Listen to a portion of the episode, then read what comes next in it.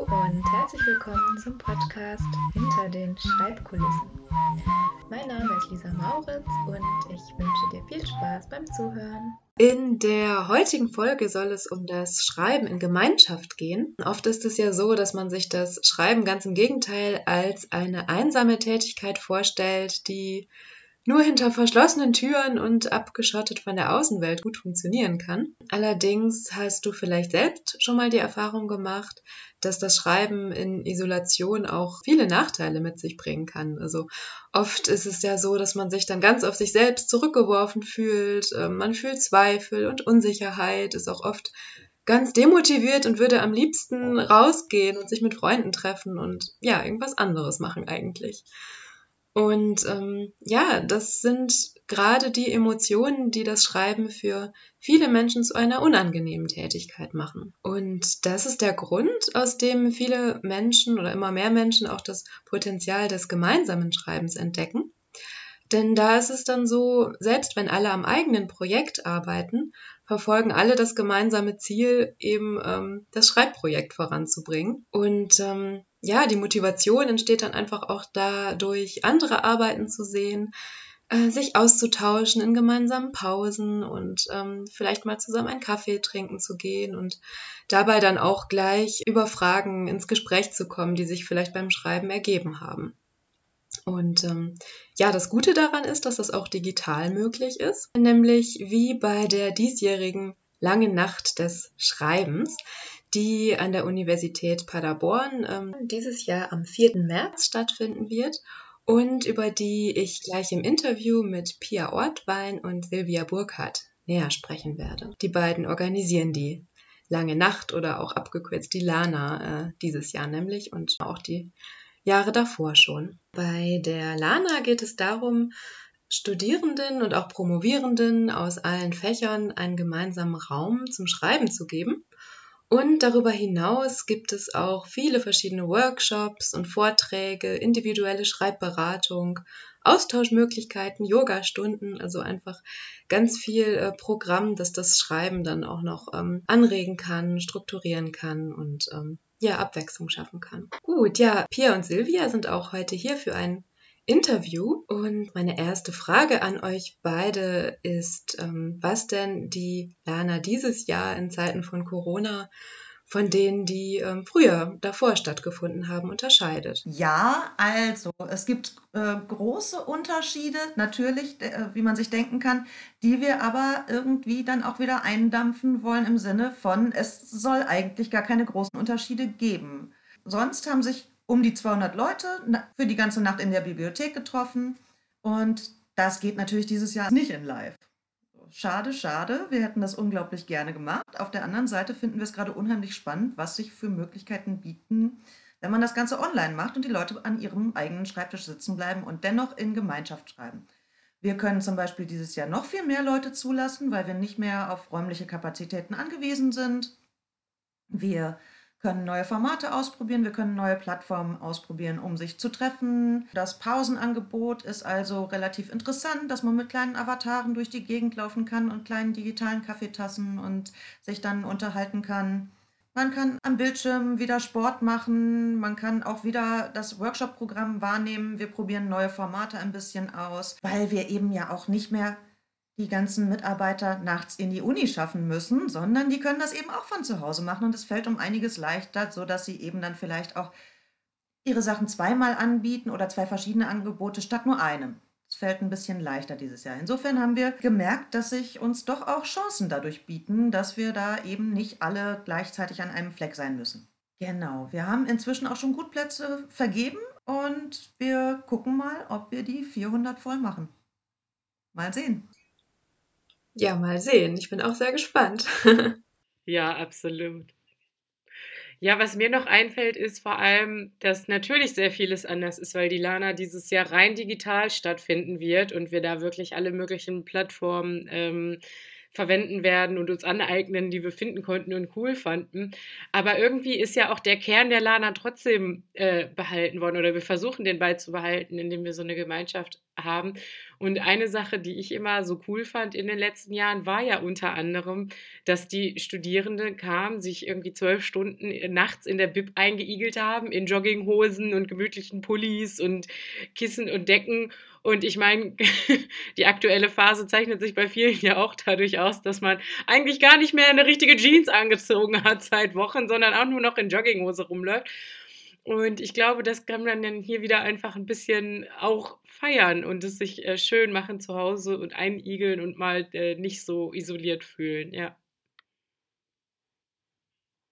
Mhm. Ja, ja, das ist tatsächlich eine sehr, sehr schöne Aussicht. ähm, was motiviert euch denn, jedes Jahr eine Lana zu organisieren? Vor allem die Studierenden, die jedes Jahr teilnehmen, finde ich. Also jedes Mal ist es unfassbar viel Arbeit. Ich glaube, viele können sich gar nicht vorstellen, wie viel Arbeit es ist, die Lana jedes Jahr wieder auf die Beine zu stellen. Wir sind da wirklich Monate dran, um die zu organisieren und sie jedes Jahr irgendwie äh, cooler oder größer oder besser zu machen. Und man arbeitet da immer mega drauf hin und Pia und ich haben da immer den Hut auf und haben auch oft Phasen, wo wir denken, wird das jetzt alles so klappen, wie wir uns das wünschen? Und ähm, wenn die Lana dann stattfindet und wenn man dann sieht, wie die Studierenden die ganze Nacht da sind und sich freuen und die Angebote nutzen und uns das auch zurückgeben und sagen, dass sie sich im Endeffekt viel häufiger eine Lana wünschen würden im Jahr, ist das einfach ein richtig gutes Gefühl und macht es dann auch irgendwie äh, die ganze Arbeit, die man da rein investiert hat, wert.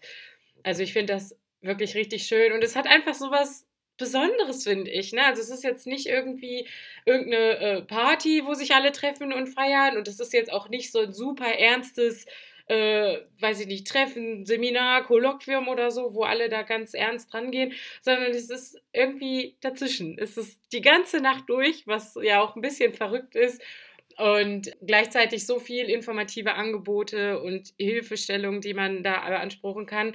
Und dann aber auch dieser total lockere Charakter, einfach mit vielen Leuten ins Gespräch zu kommen, mit denen man vielleicht vorher nie ins Gespräch gekommen ist oder sich einfach mal ein paar Dinge zu trauen vorher, die man sich vielleicht sonst nicht getraut hat. Also wir haben viele Leute schon irgendwie beim Yoga gesehen, die gesagt haben, ich habe noch nie Yoga gemacht, aber weil das jetzt hier so easy äh, war und ich das mitmachen konnte, habe ich es mal ausprobiert. Vielleicht gucke ich da mal weiter rein und auch die ganzen anderen Dinge. Also Leute, die die ganzen Institutionen an der Universität kennenlernen und die unterstützen. Das ist einfach, finde ich, so ein ja, also irgendwie einfach die Studierenden, dass man sieht, dass das, das, was wir machen, auch ankommt und die unfassbar dankbar dafür sind immer. Dazu kommt für mich auch noch so ein ganz großer Punkt neben den Rückmeldungen, wie die Studierenden diese Nacht empfinden. Auch, und das ist schon fast platt, aber auch die Ergebnisse, die sie dann mit nach Hause nehmen. Wir kriegen ganz viel Rückmeldungen. Ich habe jetzt endlich meine erste Seite von meiner Hausarbeit geschrieben. Ich habe da vorher Wochen für gebraucht und habe keinen Satz hingekriegt.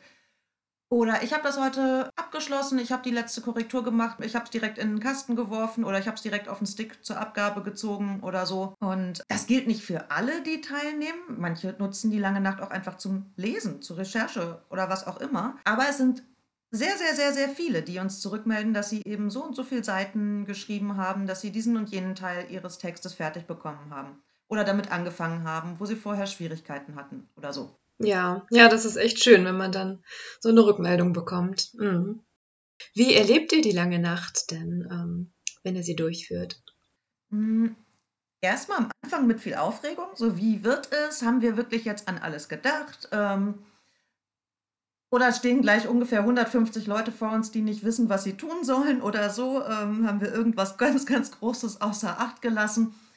Das ist meistens nicht der Fall. Oder nein, eigentlich, es war bisher nicht der Fall.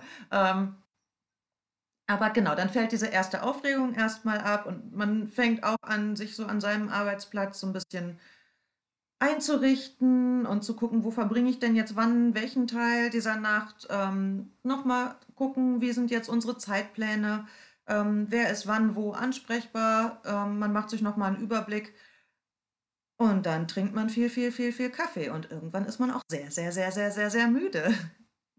Also die Pausen müssen zwischendurch für alle auch mal sein. Die meisten von uns stehen dann aber irgendwann zum Ende der Veranstaltung hin wieder da, um den Leuten gute Nacht zu wünschen, sozusagen. Ja, also ich muss gerade lachen, weil so ganz viele Dinge finde ich natürlich auch so. Ich bin auch immer am Anfang total aufgeregt und frage mich auch immer, ob wir alles vergessen haben oder nicht vergessen haben. Und vorher haben wir natürlich schon x-mal überprüft, dass wir auch bloß nichts vergessen. Und dann an der Nacht kommen auch immer erstmal alle ganz aufgeregt, was sie jetzt wie, wo machen sollen. Und man muss irgendwie die ganze Zeit für mindestens 15 Leute gleichzeitig mitdenken und alles navigieren, damit das dann auch reibungslos losrollt und losgeht. Aber das hat bisher immer super funktioniert. Ich glaube, es ändert, aber ich, ich werde werd jedes Mal genauso wieder aufgeregt sein. Das wird auch dieses Jahr so sein. Und ich mag das auch.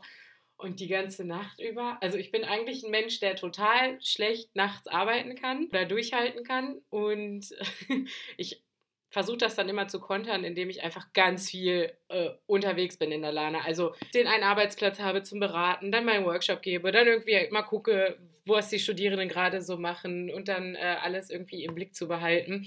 Und dann gibt es auch immer so einen tiefen Punkt bei mir, der ist irgendwann dann so um eins oder um zwei. Da würde ich dann auch am liebsten nur noch mit dem Tisch so auf der Tischplatte einschlafen. Aber wenn der überstanden ist, dann bin ich auch wieder so richtig motiviert und finde es cool und finde das auch ähm, super interessant zu sehen, wie Studierende, also ich kann das gar nicht, äh, äh, nachts arbeiten oder schreiben, aber ähm, bin dann auch ja, richtig fasziniert davon, wie manche dann so richtig intensive Phasen haben. Das kann man denen ansehen, wenn die dann so um vier, fünf, sechs einfach nur wild in die Tasten hauen. Dann denke ich mir immer, ja gut, alles, was wir gemacht haben, hat irgendwie dazu beigetragen, dass die Person, die da gerade sitzt, auch äh, gerade einen richtigen Arbeitsschub hat und richtig viel produzieren kann. Also es ist, es ist immer so ein total hibbeliges, nervös aufgeregtes Gefühl, aber auch irgendwie total schön. Das stimmt, das ist so zweischneidig. Es kommt immer irgendwann diese Phase, wo man merkt, ah, alle sind jetzt konzentriert. Und dann muss man aufpassen, dass man nicht selbst so in so ein, in so ein kleines Loch fällt. Jetzt habe ich erstmal nichts mehr zu tun. Aber also das ist halt beides. Das ist spannend zu sehen, was da so gerade passiert. Und man fragt sich so selbst, okay, und, und jetzt? Aber dann kommt man auch schnell genug wieder an den Punkt, wo es dann wieder was zu tun gibt. Dann kommt wieder eine Anfrage für eine Beratung oder so. Oder äh, man trifft sich mal kurz so im, ähm, ja, unter den Mitarbeitern und tauscht sich mal kurz aus und äh, bringt sich auf den neuesten Stand und solche Sachen. Ja, also ich habe schon echt Lanas verbracht, wo ich gefühlt keine fünf ruhigen Minuten hatte. da ist man irgendwie die ganze Zeit, irgendwas ist immer. Und irgendwie ist auch alles, was kommt, erstmal schön. Ja, das klingt doch tatsächlich sehr aufregend, sehr schön. Ähm, und wir kommen jetzt auch schon zur letzten Frage für heute und zwar, was nehmt ihr denn aus der langen Nacht mit? Oh, fühlt sich an wie eine große Frage. Was nehmen wir denn mit? Also ich nehme tatsächlich immer am meisten mit, dass ich sie eigentlich im nächsten Jahr noch größer, noch besser, noch toller, noch interessanter machen will.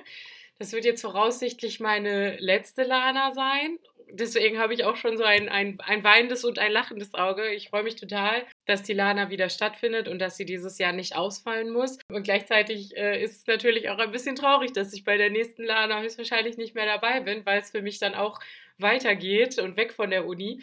Und einfach, ja, immer diese, also ich nehme immer ganz viel Motivation mit aus der Lana.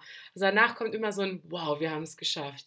Das war echt cool okay, und jetzt die nächste Lade. Und dann sprudeln bei mir auch schon immer ganz früh ganz viele Gedanken.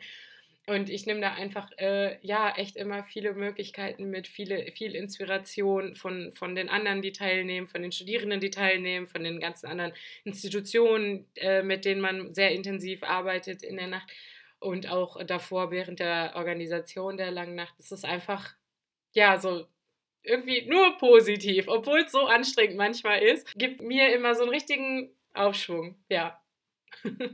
hm, da hast du schon vieles angesprochen. Das stimmt auf jeden Fall. Das gibt auf jeden Fall immer so einen, so einen Schub, den nimmt man sich irgendwie nochmal mit, auch wenn man erstmal natürlich müde und geschafft ist. Also man nimmt persönlich für sich selbst ganz viel mit, aber für die alltägliche Arbeit, finde ich, nimmt man auch einiges mit, nämlich auch jedes Jahr den ein oder anderen neuen Workshop, den wir da quasi in der langen Nacht als Piloten laufen lassen erstmal und gucken, wie kommt er an und dann feiern wir vielleicht noch ein bisschen dran und wenn sie gut angekommen sind, dann nehmen wir sie immer auch gerne ins reguläre Programm auf, ähm, sodass die auch außerhalb der langen Nacht eben stattfinden können, dass eben noch ein paar mehr Leute was davon haben können. Und was wir immer mitnehmen, ist die Erinnerung, dass wir ganz, ganz tolle Kontakte eigentlich an der Uni haben. Also ganz tolle Mitstreiter, Mitstreiterinnen aus den verschiedenen Serviceeinrichtungen. Also von Pro Lernen bis Orthographie und zentrale Studienberatung und IMT und Hochschulsport und